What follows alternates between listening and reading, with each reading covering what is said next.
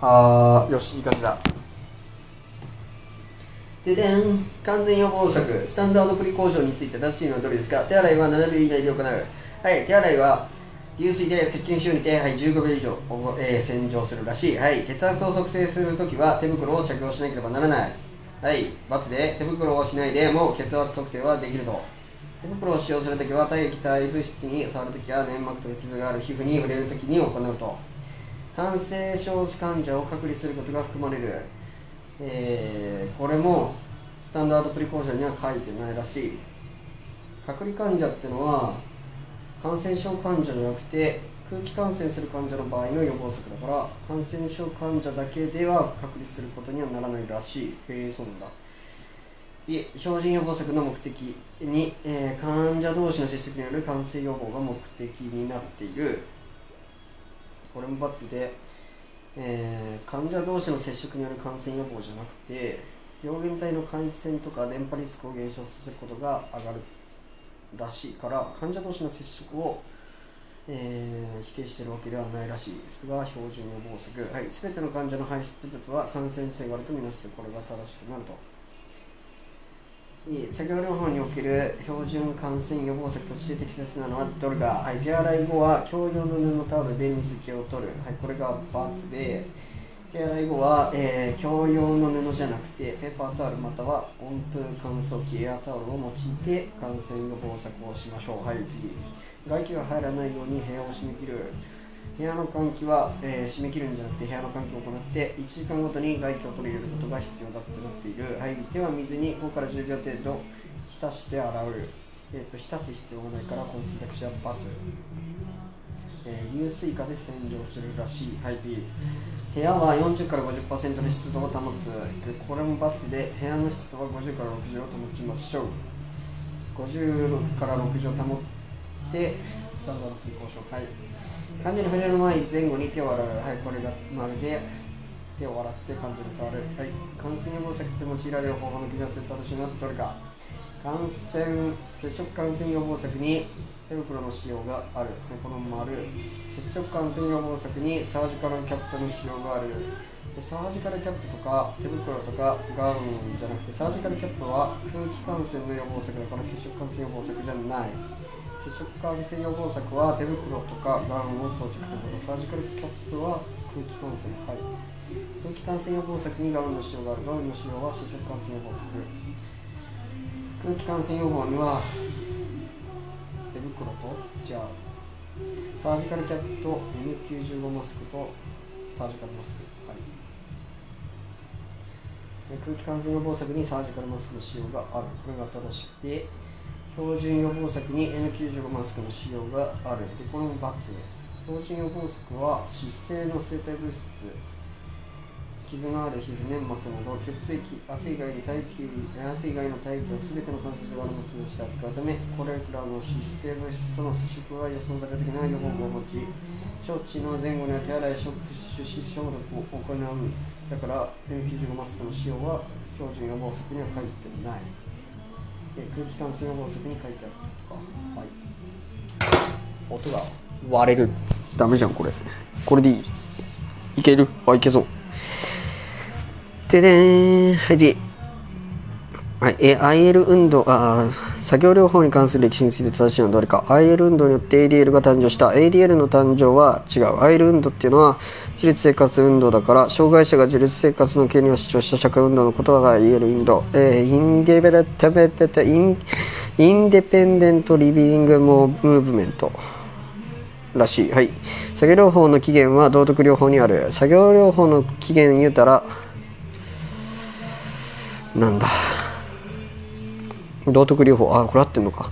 作業療法の起源は道徳療法でこれは、えー、まあ、非拘束人道的処遇科学的治療法に基づいた治療らしい、まあ、道徳的にやろうみたいなピネルによって行われた。はい。クレイ修造は認知行動療法を実践した、はい、クレイ修造は精神科医で日本における精神病学の創設者。で、えー、東京府巣鴨病院に働いてたらしい。で作業療法を展開したと。したがって認知行動療法はやってない。認知行動療法って誰やってんの？森鴎外がやってるらしい。認知行動療法。はい次。加藤房次郎は死体不自由実説の創設者である。加藤房次郎も精神科医で作業療法なんか山作った人。はい。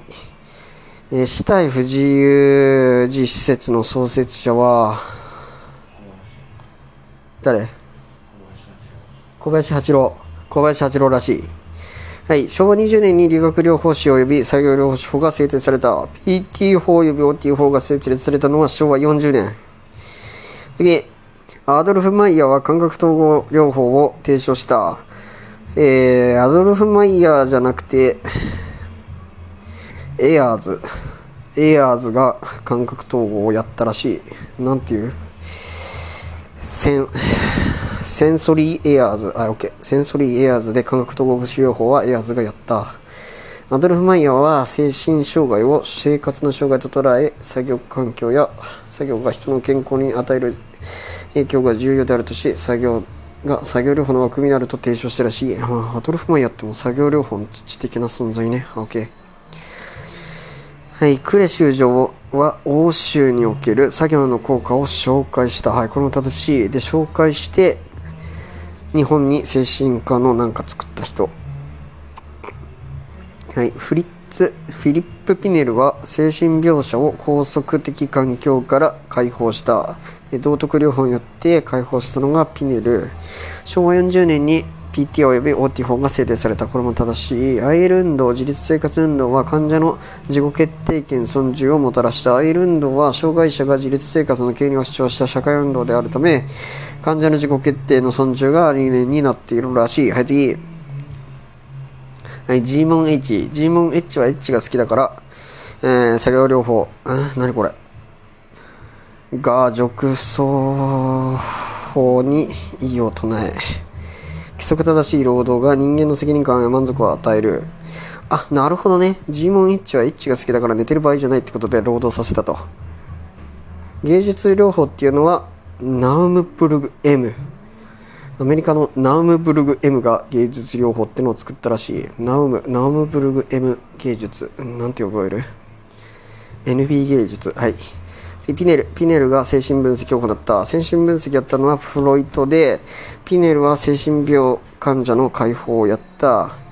次、コノリー J。コノリー J は、コノリー J は無拘束治療運動っていうのをやったと。コノリーもピネルも無拘束をやったと。ピネルコノリー無拘束。はい、次。マイヤー、あ、と積極療法。積え積極療法ってのは G モンエッジ。この G モンエッジ積極的にエッジするってことか。OK。えー、が積極療法の G モンエッジ。次。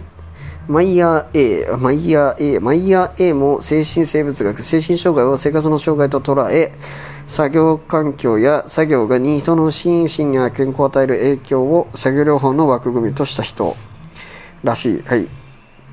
マイヤー A が精神生物学。なんか精精神を、うん、生物学的に捉えたマイヤー。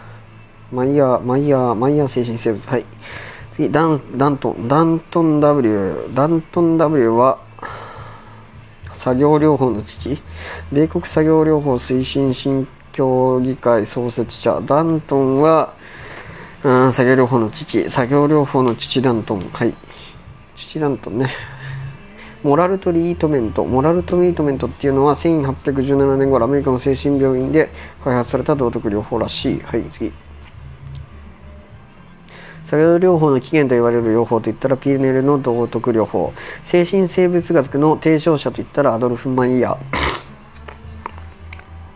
アドルフ・マイヤーが精神生物学を提唱したってことねそういうことだねアドルフ・マイヤーがね OK で記述統計に用いる手法はどれか開示上検定。開示上検定っていうのは頻度、回数、人数などの質的量データを相関を調べる検定法なので、系統、記述統計に用いることはできない。次、度数分布。度数分布は分布を示しているから、えー、記述統計に用いることができると。次、分散分析。はい、分散分析っていうのは、えー、2つ以上の変数えー、変時間の相違を全体的また同時に検定することができる。えーあアノバとか T 検定とかってことか。なんで分析するために使うから、記述統計には使えない。はい、次。多変量解析。多変量解析も多くの情報を分析者の、まあ、仮説に基づいて関連性を明確にする。だから、1っていうデータと、まあ、文献に載ってるデータが、まあ、どのくらい合ってるかみたいな感じで使うから、記述統計には使えない。次、マンホイットニーの有検定。マンホイットニーの有検定は T 検定の、えー、ノンパラメントリックな検定なので、これも統計学的検定なので、記述統計には使えないと。えー、なんか記述するのであれば、度数分布とか分布してるやつがベストと。はい。研究法の説明について正しいのとか、はい、横断研究は症例の経過を追って情報収集する。えっ、ー、と、横断研究じゃなくて、これは縦断研究と、あのー、横断研究っていうのは一定期間内のある集団の罹患率と有病率を調査する方法で比較的短時間に多くのデータを得られて費用や労力などが少なくて済むと。時間症例の経過を追ってるから時間軸があるから縦断研究になってくると、はい、メタアナリシスは多数の研究を数量的に統合して検討する。メタアナリシスとあなんだっけ忘れてた。システマティックレビュー。この2つはなんかすごい研究をまとめたやつ。はい、次。時を、え止め置き調査法では、集団で実施した調査表をその場で回収する。えー、時、えー、止め置き調査法っていうのは、集団で実施した調査法用をその場で回収するんじゃなくて、対象者に配ってそれの調査票を、まあ、一定期間した後に調査員が回収するってやつだからその場で回収したりとかはしないと。それが富き調査法。ある程度泳がせる調査法。はい。縦断研究は年齢の異なる集団を同時期に調査して年齢群を比較する。はい。縦断研究に関しては、年齢の異なる集団を同時期じゃなくて、ある程度時間軸が発生しなきゃいけないから、同時期に調査するやつを横断研究というと、症例の経過を追って情報収集する研究が中断研究。はい。ABA 型のえー、シングルケースデザインは2種目 ,2 種目の治療効果治療介入効果を立証できる。この ABA 型のシングルケースデザインは単一実証例実験法で1種目目の、えー、治療介入効果を立証できるって特徴があると。RBA、ABA これちょっとよくわかんねえや。とりあえず1種目目の治療介入効果を立証できるのが ABA2 種目目はちょっとよくわかんない。はい違う。はい次。あるスクリーニングテストの結果を表に示す。このテストの感度はどれか。あ感度っていうのは信用成立ってことであって、疾患がある人の中で検査なな検査で陽性になった人の割合だから、えー、まあ、P、コロナの PCR 検査で例えると、PCR 検査が、あ、違う、えー、コロナの人がいて、PCR 検査で何パーセントが、えー、PCR 陽性になるかって話で、これが100%であればあるほど感度が高いっていう風になってくると。で次、得意度。得意度っていうのは、疾患がない人の中で陰性になった割合。だから、えー、コロナにかかってない人が PCR 検査をやって、どれくらい陰性になるかと。で、100%に近いほど得意度が高いようになってくると。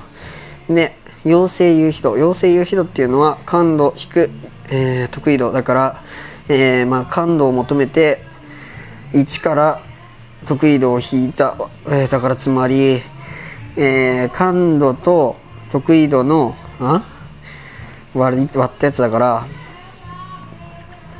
PCR 陽性になった100%の感度のコロナ患者が陰性になった人の割合を求めてなんかするらしい。なるほどね。なるほど。だから真の陽性者ってのが感度で真の陰性者ってのが得意度になってくると。なんでこれ80エビデンスレベルの高い順に左から並べたのはどれが？少連検討前後比較研究メタアナリシス。一番エビデンスレベルが高いのはメタアナリシスなので違うと。症例研究症例検討メタアナリシス前後比較研究これもメタアナリシスが一番高いから違うと。メタアナリシス症例検討前後比較研究えー、症例検討っていうのは比較するものがないからめちゃくちゃエビデンスレベルは低いとそれに対して前後比較研究は比較するものがあるから、えー、エビデンスレベルが高くなるとで前後比較研究比較した研究 NRCT とか RCT などの比較した研究をさらに分析しているメタアナリスが一番高くなるからえー、症例検討よりも前後比較研究の方がエビデンスレベルが高くて前後比較研究よりもメタアナリスの方が高くなると。次、脳性、脳卒中肩麻痺患者、右肩麻痺30名と左肩麻痺30名を対象に、自助具の使用について調査したと。回答は右肩麻痺患者で使いやすい13名、使いにくい17名、左肩麻痺患者で使いやすい15名、使いにくい15名であった。麻痺速による回答の違いを統計学的に検定する方法はどれでしょうか？どれでしょうか？えーと、2つの、なんていうんだこれ。2つのグループがあって、で、それで、えー、麻痺速による、まあ、杖か、自助具の使用について、えー、統計を取ったので、2つのグループの間でどんくらい分散があるかを求めればいいと。従って開示上検定が使われると。T 検定っていうのは1グループでしか使わないから違うと。で、符号検定っていうのも1グループ。マンホイットにも1グループで T 検定の場合は正規分布してて、マンホイットにはえー、積分布してない。ウィルコクソン符号順位検定っていうのは順位をつけるだけなんで違うと。なんで、開示上検定で2つのグループを見ると。ああ、なるほどね。X だから2つのグループってことね。OK。研究本説明で誤ってるのはどれか。技術的研究は質的研究であると。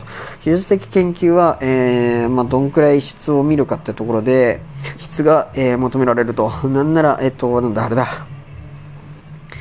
えー、症例検討の話なので質がすごい求められるので質的研究が正しくなってくると横断研究では症例の経過を追って情報収集する症例の経過を追ってるので縦断研究横断研究はその場その瞬間を研究するのでちゃうとえ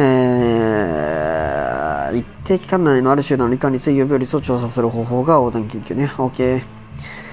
で、横断研究よりも縦断研究の方がめんどくさいらしいと。はい。後ろ向き調査とは、過去に遡って情報収集する調査であると。そう、正しくて、前向き調査がこれからの、えー、ことをどんどん記録していくことで、後ろ向き調査っていうのは、えー、過去に遡ってあの時あんなのがありましたみたいな感じで調査するのが、後ろ向き研究、縦断研究のうちの後ろ向き調査。はい、次。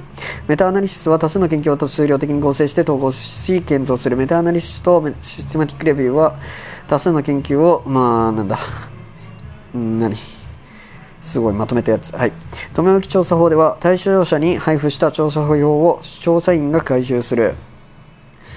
はい。留め置き調査は、正しくて、えっと、対象者に、えー、紙を渡して、で対象者がその紙を持ってある程度期間を過ごして、なんか丸とかつけたりして、で、その紙を調査員が回収するのが留め置き調査法。次、将来研究の一つであるシングルケースデザインの ABA 型について正しいのはどれか。はあ、わかんねえ、これ。基準水準測定期初期の、初備の効果指標の値を判定の基準にする。これ判定の基準は、えー、決まっているらしいから、えー、初めのことをやるわけじゃないらしい。うん、なんて言うんだ？えー、始めた時の体重を基準にするんじゃなくて、もう世界的に決めてられ決められている体重を基準にしているのはこの ABA 型。次、治療介入終了後に経過を振り返り、効果指標を決定する。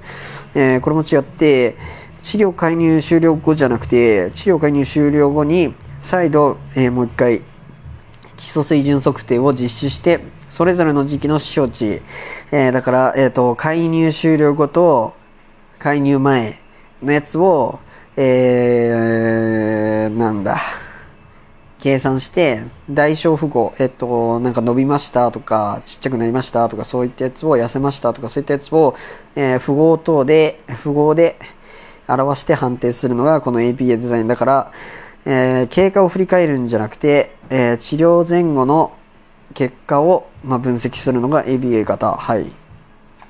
治療介入期には、えー、効果指標の測定は行わない。えっ、ー、と、治療介入期にも必ず、えー、一応効果がどんくらい出てるのかっていうのを測定することは必要になるけど、えー、効果指標を表すときには治療介入期にやったのは関係なくて前後にやったやつだけ。はい、2種目、2種目の治療介入の効果を立証できる ABA デザインは1種目オンリー。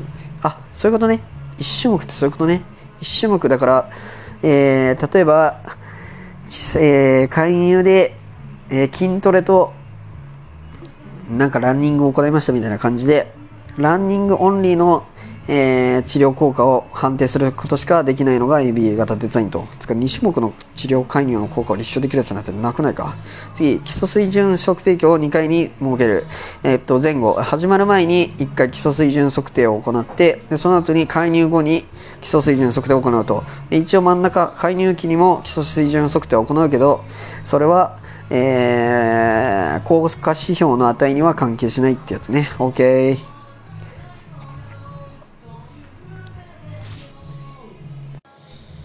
で、シングルケースデザインについて、シングルケースデザインっていうのは、1人の対象者、えー、だから1人の、まあ、患者さんを実験的介入を行って、例えば、あうつ病に対するランニングの効果みたいな感じのやつを行ってその前後の行動変化に基づいて介入の有効性を確認するのがこのシングルケースデザイン。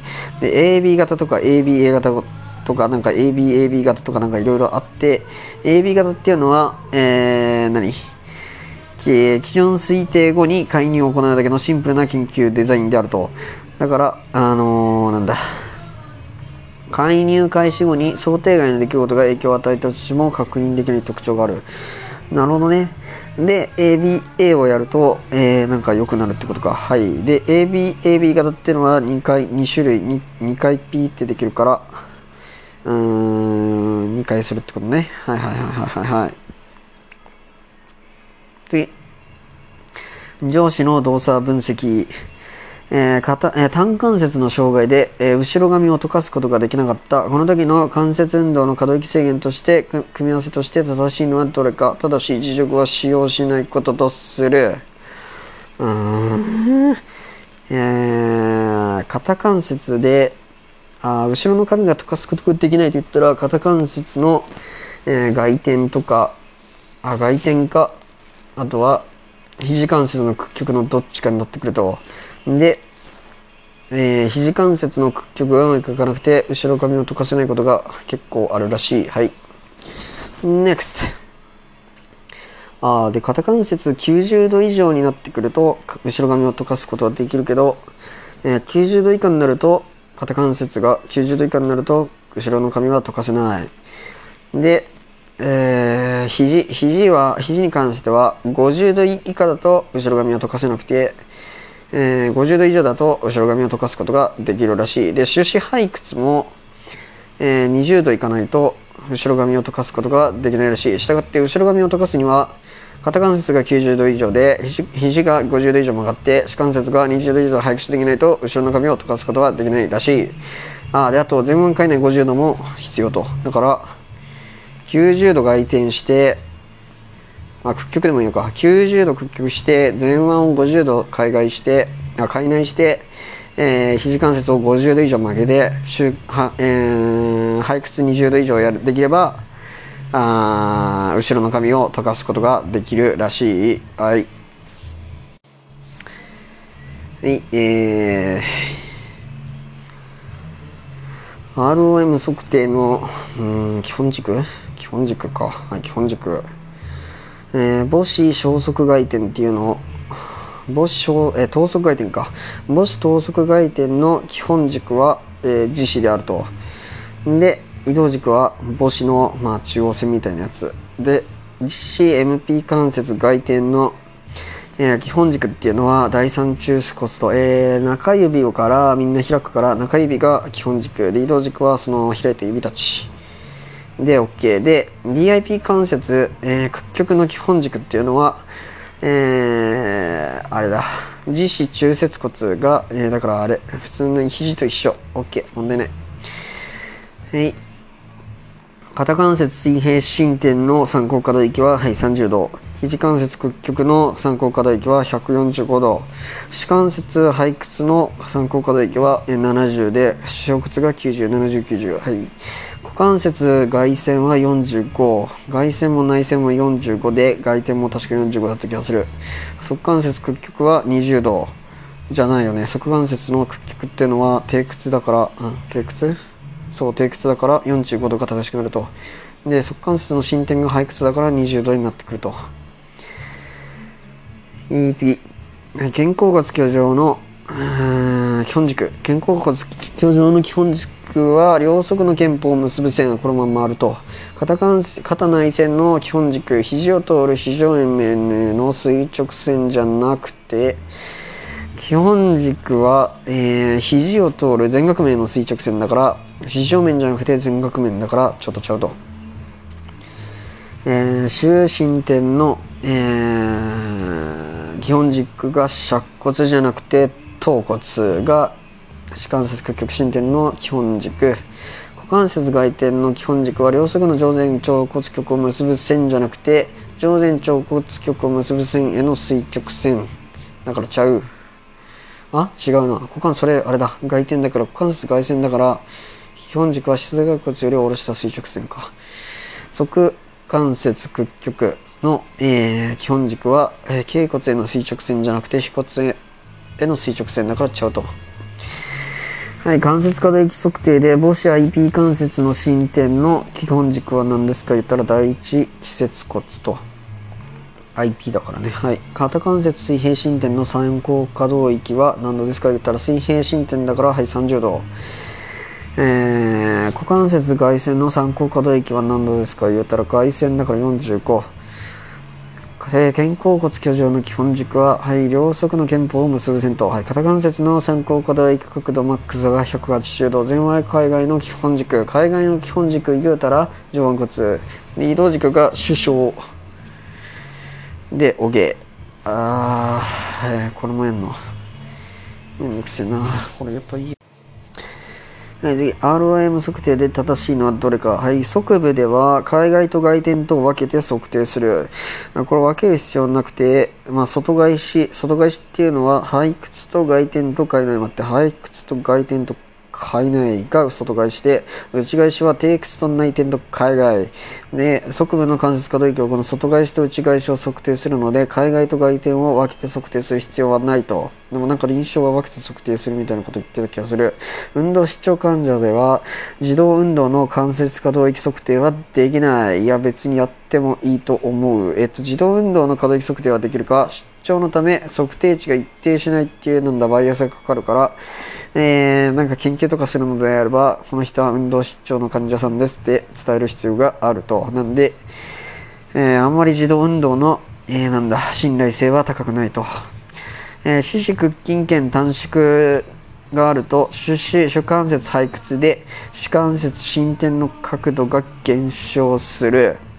これはまるで、四肢屈筋腱がじゃあ、伸縮筋腱が短縮することで、まあ、常に手が曲がった状態になると指が曲がった状態になって、この状態で、はい、背屈をしても、えー、なんだ、伸縮筋腱に引っ張られてしまって、角度が減少するっていう特徴があると。あの、あれだ、伸縮筋腱のね。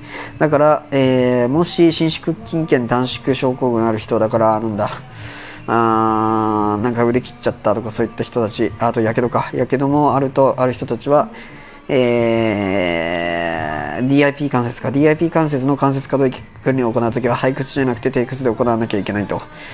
で関節リウマチ患者では多動運動の可動域よりも自動運動の可動域の角度の方が大きいと。関節可、えー、RA の人たちは痛いのであまり動かそうとしないと。だから自動運動で計測すると、えー、だいぶ、えー、甘えてるとこがあるので多動で思いっきり動かしてえー、痛いけど頑張って測ると。だから多動でやんなきゃいけないのが関節リウマチと。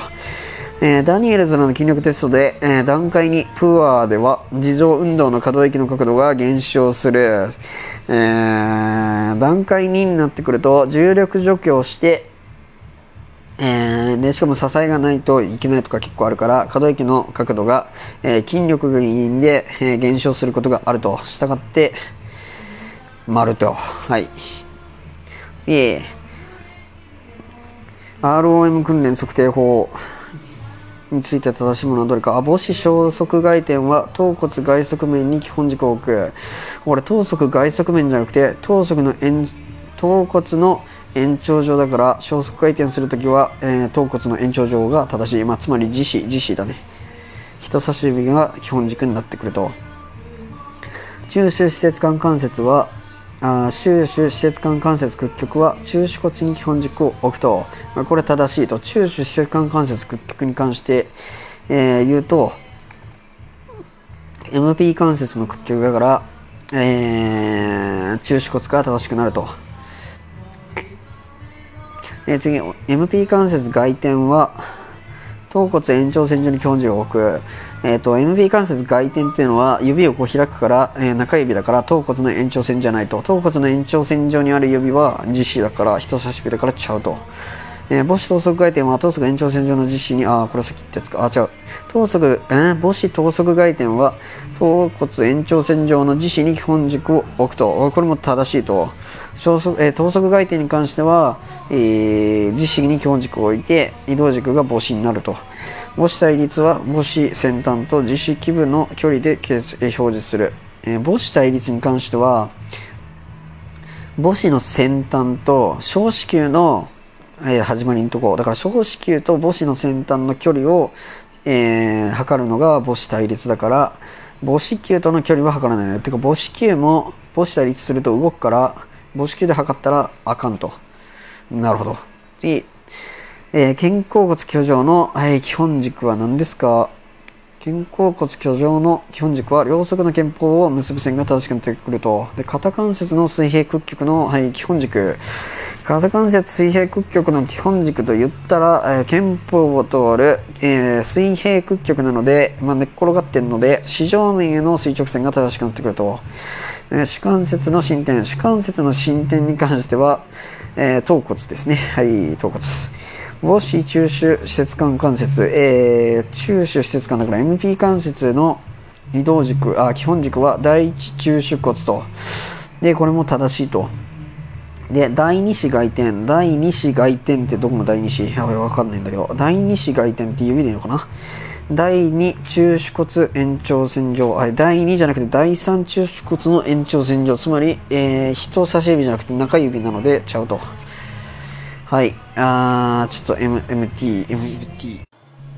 はい、MMT、はい、ダニエルズらの長手筋力テストの肘関節屈曲の段階後の検査において、患者が在で上肢を体側につけ、はい、つけ、前腕中間位で測定することが望ましいと、えー、されている筋はどれか、えー、これは上腕二頭筋であると。あ、違った。腕頭骨筋なの。なんであ、前腕中間位だからね。そういうことね。えー、頭側主、えー、超頭側主根心筋であれば前腕海内で行うのが正しくて上腕二頭筋だったら前腕海外で行うと。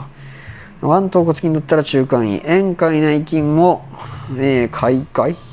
海外でやるとか海外でいいんだよな。で上腕筋に関しては海内で行って在でやると。なるほどなるほどなるほどなるほど。えー、同じく MMT について正しいのはどれか。検査しようとする筋の筋腹を抑えると正確な筋力を測定することができない。そうですね。筋の筋腹を抑えてしまうと筋の長さが変わってしまうので、え、もともと緊張している状態になっちゃってちょっと行き地が変わっちゃうから筋力正しい筋力を測定することができないと。したがって段階4とか段階5まあ2以上か。段階2以上に関してはえー、筋腹を抑えるのはいけないと。デンジャー、ドンと、はい、近畿。はい、運動の開始位置から最終シーンまで抵抗をかけ続ける方法を抑止テストというと、えー、抑止テストっていうのは、えー、最終域間、えー、運動の最終域で抵抗を一瞬ペッてかける方法だから違うと。このかけ続ける方法ってなんだ？知らん。ちょっとわかんない。はい、次。MB 関節進展の跳ね返り運動で MB 関節が強できれば段階1、トレイスであると。これも違って、段階1、MV 関節屈曲の段階1っていうのは、えー、ま、重力を除去した C で、まあ、だから横、横。で、IP 関節を進展したまま、MP、IP 関節を進展したまま、MP 関節を屈曲させた時にわずかにしか動かない状態であると。だから跳ね返り運動でやっちゃったら、えー、それは、えー、自分の筋力でやってるわけじゃないので、反射でやってるのでちゃうと。次、大腿骨大腿骨幹部切断者の股関節回転で最大抵抗に、えー、抗うことができれば段階4であると、えー、切っちゃった人たちはマックスが段階4になるらしいので、えー、はい、パラリンピックに出てる人たちはみんな MMT は4と、えーえー、関節可動域に制限がある場合に最大抵抗に抗うことができれば段階5であると。関節可動、え、切ったら話は段階を読んだけど ROM 制限が例えば肩関節屈曲が50度までしかいかなくても最大抵抗に、えー、抗うことができればそれは段階5になると。らしい。はい、痛みの評価、はい、痛みの評価で使われる VAS、はい、 VAS っていうのは痛みの強さを評価できることができると、はい、正解。え、痛みの部位を評価するのに face scale を用いる。はい、 face scale っていうのは、まあ、すげえ悲しい顔からいい顔までめっちゃバーって書いてあって、えー、6段階の評価をすることができるやつってあるが、痛みの部位を評価するんじゃなくて、どのくらい痛いかっていう痛みの強さを評価するものがあるので、痛みの部位を評価するわけではないと。次。はい。 Abbey Pain Scale APS っていうのは、痛み、質問紙による評価であると、質問紙、痛みの質問紙ってのあんの？多分これ違って、A ベイピンスケールっていうのは痛みの強さを声とか表情等の6項目の評価者が 0から3の4段階で評価すると、ああ、じゃあ、えー、ちょっと苦しい顔とか、どんくらい 痛み、おたけびを上げてるかっていうやつを評価者が観察的に観察してみると。だから、痛がる人を見て、表情と声で評価するのが Abbey Pain Scale と。次。NRS。NRS っていうのは痛みの性状を評価するかできる。痛みの性状を評価できるんじゃなくて、NRS も痛みの強さ、えっと、0から10の11段階で、どのくらい痛いですかみたいな聞いて、10ですって言ったら、あ、いや、めっちゃ痛いっすね、みたいなのやるのが NRS。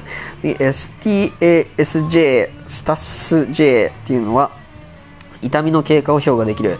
これも痛みの評価、えー、経過じゃなくて、えー、ジャパニーズバージョンオブサポートチームアセスメントスケジュール。あ、そういうことね。STS の、えー、その最後の S っていうのはスケジュールなので、痛みのコントロールがどんくらいできてるかとか、あとは、あサポートチームだから、ST っていうのがサポートチームの略で、まあ、どんくらいの痛みのコントロールができてるかってことか。で、あ、すみません、スケ、スケジュール。スケジュールって不安って意味もあるの？いや、わかんねえや。不安って意味があるらしい。だから、不安と痛みのコントロールっていうのを評価するのが STAS。J、Japanese Version of the Support Team Assessment Schedule。うーん、サポート、サポートチームアセスメントスケジュール OK が痛みのコントロールと患者の不安を評価するやつ。はい、次。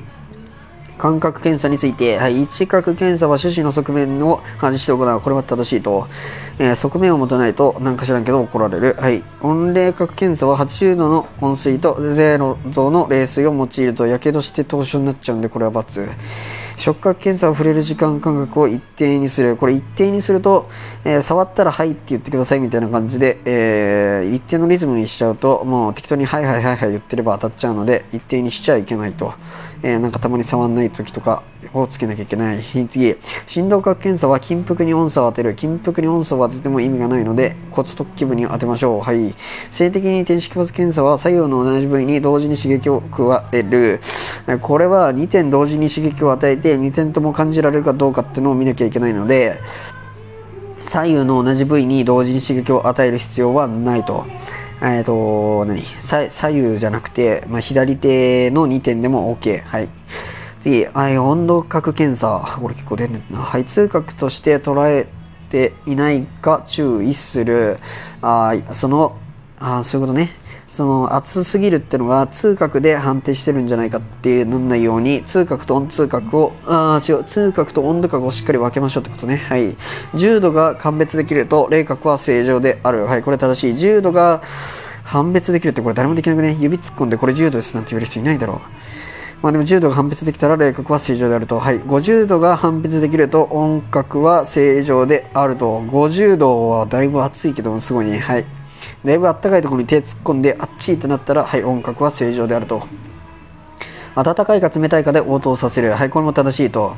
何かを持たせて、これはあったかいですか冷たいですかどっちですかって言われ言って、えー、あったかいです、冷たいですっていうので、えー、丸×をつけていくのが温度角検査になってくると。はい。音覚計は垂直に10秒間当てる。はい。音覚計そんな10秒間も当てたら、えー、なんだ？手のひらの温度とか結構そういうのに関係してしまうので、えー、当てる時間は3秒以内。そんな長い時間当てると、なんだ、手の体温がその音覚計に行っちゃうので良くないと。はい、次。視覚を用いる検査器具の組み合わせ正しいのはどれか。圧角に音差を用いると。いや、まあ、できなくはないけど、音差ってをやるときは、えー、あれ、振動角だからちゃうと。で、圧角やるときは、えー、まあ、鉛筆とか指の、指の先っちょとか、あと圧角系とかもやると、すごい正確に測れるらしい。はい、痛角にノギスを使う。これも違って、ノギスっていうのは、あの、何 ?2 本、2本突っ張ってるあの円盤みたいなやつで、あれを痛角でぶっ刺したら多分血が出ちゃうので良くないと。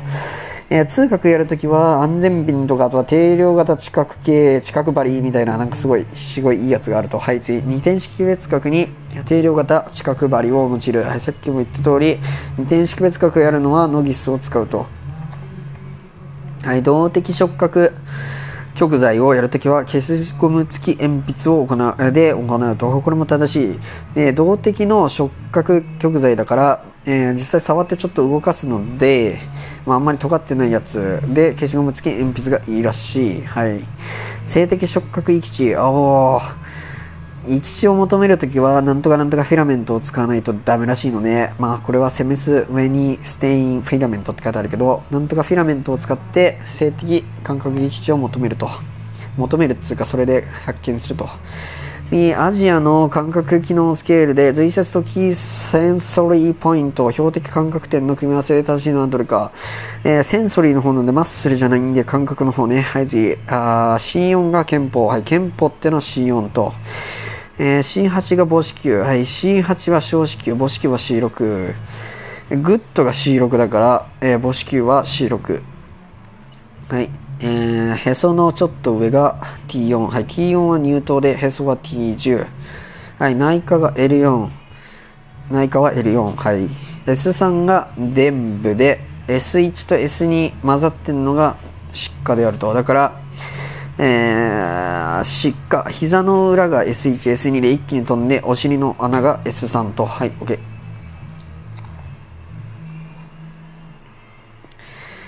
手指の感覚検査で正しいのでか50度赤く感じれば音覚は正常である。はい正常であると。20g で過重で痛みを感じれば痛覚は正常である。針の上に上に 20g だから結構重たいので過敏であると、えー、なんなら触るくらいで痛みを感じなきゃいけないらしいのでこれは×と。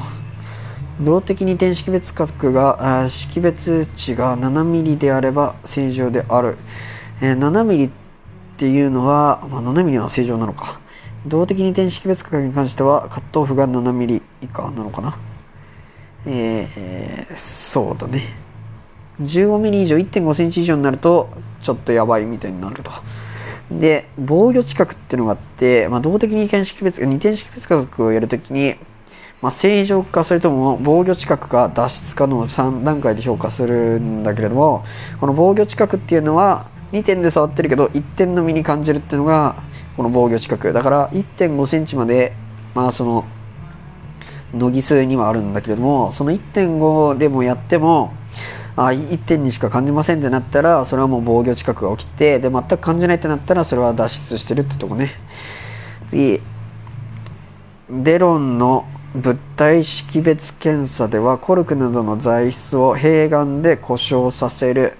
いや、これ、デロンっていうのは、ちょっとなんかめんどくさいやつで、12個の金属勝負質、ナット、ボルトとか釘とか、まあ、金属を持たせて、デロンは金属を持たせて、まあ、目を閉じて、指先3点でつまませて、これは何ですかっていうのをやらせると。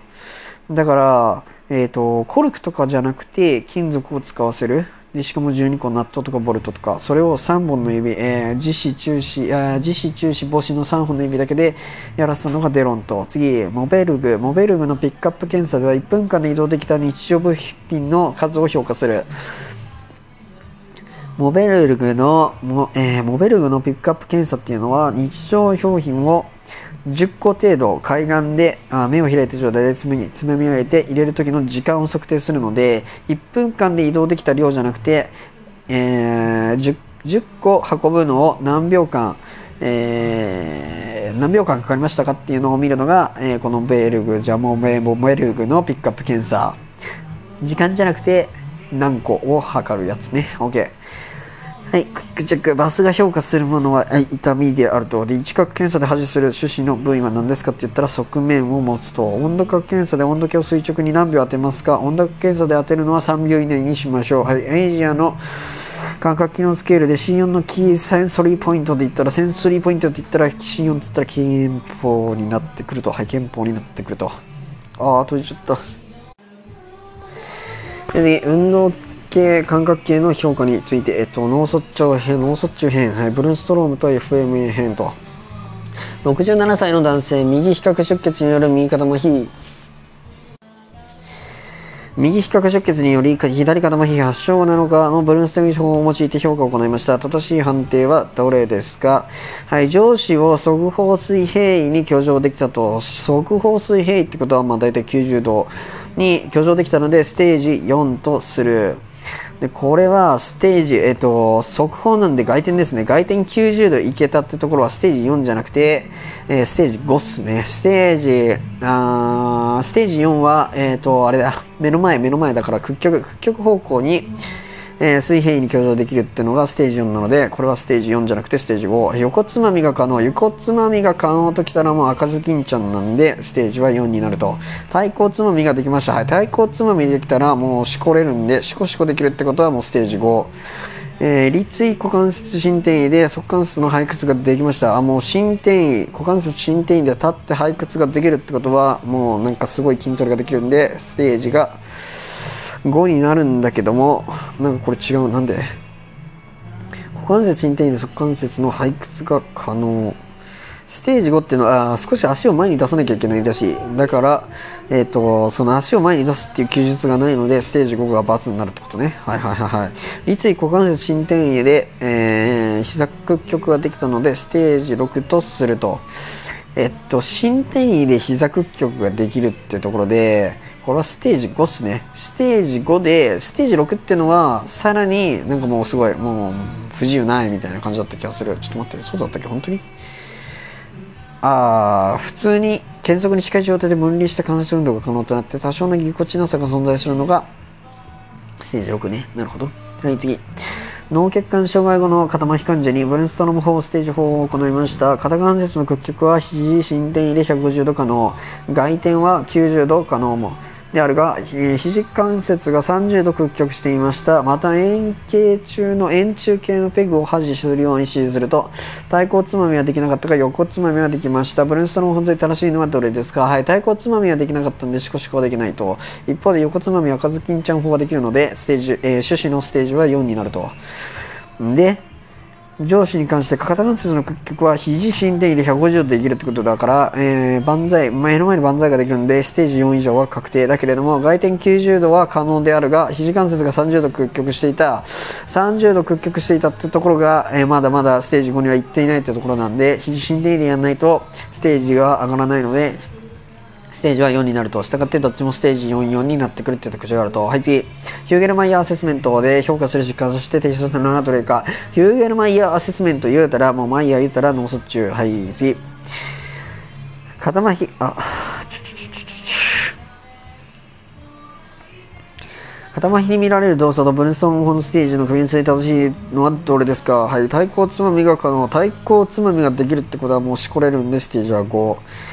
終始進展がわずかに可能。終始進展がわずかにできるってことは、もう進展がわずかにできるので、えステージは4になると。ステージ3っていうのは確か屈曲が、あ、違う。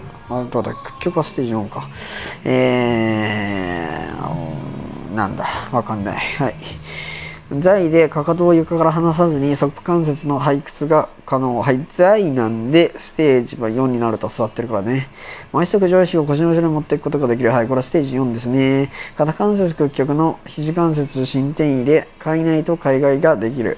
肩関節屈曲、肘関節伸展で、だから、重力除去 C で海内と海外ができるっていうのは、これもステージ5っすね。えー、あのー、あれ、かた、え、ひ、え、ひ、進展位待って待って。あ、そういうことね。あの、あれだ、熟視ができるからステージ5ってことね。はい、ヒューゲルマイアセスメントが評価する疾病なんですが、はい、脳卒中が正しくなるとは、なんてこれ閉じちゃうね。はい、次、演芸造園検査の演芸反射終了後の静止画像を下に示す。外反射がない認める所見はどれですか？っていう話で、まず、あのー、演芸造影検査っていうのは、えー、造影 CT を取りながら、まあ、ごっくんさせるっていう検査であると。で、造影 CT を取るので、えー、まあ飲み飲み込むものは造影 CT で何かしら色が濃く映るもの、まあ、例えば、えー、骨成分のあるちょっとカルシウムの多い植物とかカリウムの多い食物とか、まあ、水以外というやつですね。それをやって、えー、ごっくんさせて実際に見るのが造影映像検査であると。したがってあの異常がある部位に、えー、黒い物質が見えたらもうそこが異常と。で、まあ、実際に画像を見たりすると気道とか食道とかに分かれてる大体 C4 とか C5 あたり。その辺で前側に1個ピロピロピロって黒いのが出てたらもうそれは誤嚥性肺炎ですね。ごあごめん肺炎じゃねえわ。誤嚥ですね。誤嚥リスクが高くなると。で造影円下造影検査の国試といったらもうほとんどが誤嚥しか出てこないと思われる。はい、次、正門閉鎖。はい、正門閉鎖に関しては、円下造影検査で見られないので、えー、円下内縮法検査が必要になってくると。はい、頸椎前腕。はい、頸椎前腕っていうのは、前腕が減少してストレートネックの状態であると。で、この後頸前腕とかに関してなんだけれども、えー、ぶっちゃけ CD 撮ってる時にやってもいまいちわからないらしい。はい。次、口腔内残留。はい、口腔内残留っていうのは、えー、まあ、口腔の中にどんくらい食べ物が残ってますかって話であると。で、これ注意しなきゃいけないのは、まあ、口に中についた、まあ、汚れとか、あとは歯。この歯っていうのは黒く映っちゃう特徴があるので、えー、金属感が見られるかどうかっていうのをしっかり確認する必要があると。で、実際の、えー、国試の画像では見られなかった。だからまず、演技造影検査って言われて、の画像が出てきて見るところは、え C5 か C6 あたりにある、まあ、食道と気道の分かれるところ、あとは口の中ですね。口の中を見て、歯とこれは食べ物なのかっていう区別をしっかりしなきゃいけないと。で、歯の特徴は、えー、その何、ぶっ刺さってるから、なんかすごい釘、うん、画鋲みたいにぶっ刺さってるっていうのが歯なので、それをしっかり、えー、あれを見ると、はい。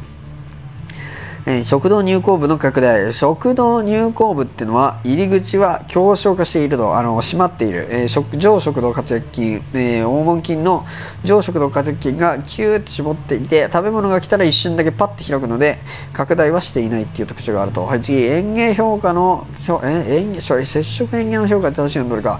フードテストは咀嚼能力を評価できる、はい、フードテストっていうのは、まあ、確かに咀嚼して乗っ込むんだけれども咀嚼しないゼリーとかもやるので、えーー、園芸能力の評価の方が正しいと。ティースプーン1杯、約 4g のプリンなどを園芸させてその状態を観察するのがフードテスト。えー、高等居城の評価では下の可動性を評価できる、はい、高等居城を評価してどうやって下と関連付けさせるかって話なんだけども高等居城っていうのは、まあ、いわゆる、えー、アダムのリンゴが何センチ上に上がりますかみたいなやつを測るやつでこれは高等居城能力の評価をするので下の可動性は評価はできないと。次、随的な積の強弱によって、えー、演技反射の速さを評価できる。まほら、演技反射の強さは、えー、評価できるけれども、えー、演技反射の速さっていうのは評価できないっていうところだね。で随的な積の強弱はあともう一個、呼吸機能の評価も、えー、いけるらしい。気道に入りかかった食物を拡散する力の評価であると。はい、次、海底水飲みテスト、MWST、えー、ウォーターなんとかテスト。これは、咽頭器の演技機能を評価できる。はい、そうですね。咽頭器にどん、咽頭器っていうのは不随、不随器なんで、その時にちゃんとノックを埋めてますかっていうのを評価するのが、直飲みの水飲みテストと。反復塩下懸垂、え反復つば、あ反復唾液塩下テスト。RSST は食物の残留部位を評価できる。はい、反復に塩下をさせるので、これは何回、えー、まあ、塩下ができるか、から塩下が何回できるかっていうのも、まあ、塩下能力の評価なので、違うと。塩下テスト RLST、これをつなげる方法がないね。レペティビティサルバー、あ、スワローイング。スワローイングだから S が使われるということね。スワローイングすんで、演芸するんで、ごっくんするんで、RSST、反復、唾液、演芸テストっていうのをやって演芸を評価する、スワローを評価するっていう特徴があると。はい、次、海底水飲みテスト、M、ウォーター ST。MWST の基準、評価基準で正しいのはどれですか？はい、評価基準1が演芸なし、むせる、おは切迫呼吸。これ正しくて、評価基準は全部で1から5まであると。で、5っていうのは、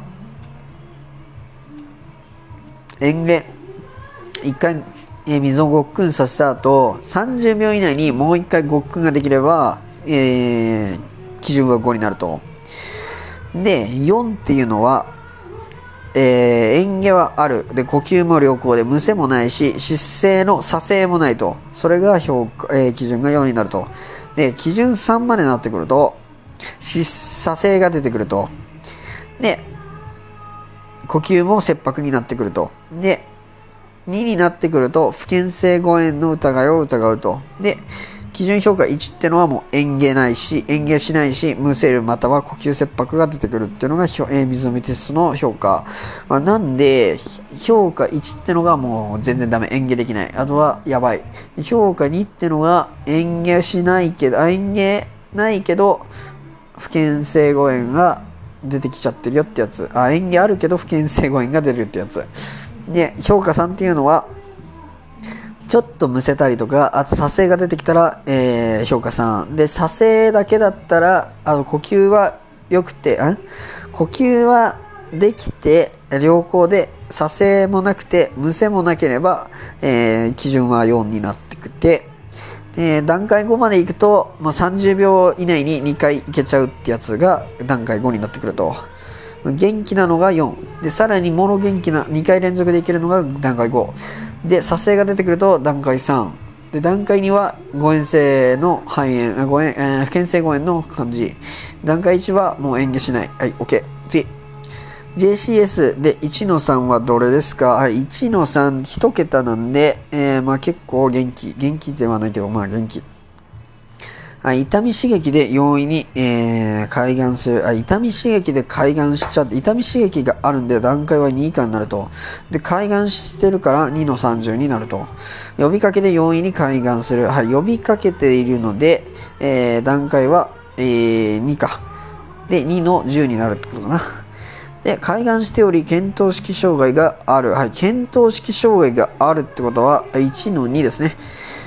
えー、体幹を揺さぶることにより開眼する。これはだいぶ、えー、ブルブルしなきゃいけない。触んなきゃいけないってことで、2の20になると、で開眼しており、生年月日が言えない。生年月日が言えなくても、えー、1の3になってくるっていう特徴があると。で、JCS に関しては、えー、刺激しても覚醒しないってなれば300。刺激すると覚醒しているっていうのが2桁。で、覚醒しているっていうのが1桁になると。で、0がまあ意識鮮明。1の1は意識鮮明とは言えないけど、ちょっとなんか、あーってなってる状態で、1の2が検討式障害、1の3が記憶障害。で、2の10っていうのが、えー、声で OK。で、2の20っていうのが、えー、触んなきゃいけない。で、2の30っていうのは痛み。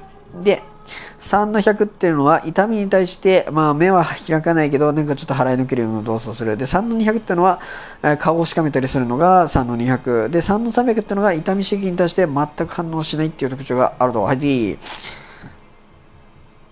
自発開眼しているが自分の名前を言えないっていうのは JCS ジャパンコマスケールの判定でどれですか、まあ、開眼している、自分で開眼しているので1桁で、えー、名前が言えないので、まあ、あれ、記憶障害があると、従って1の3になってくるのが正しいと。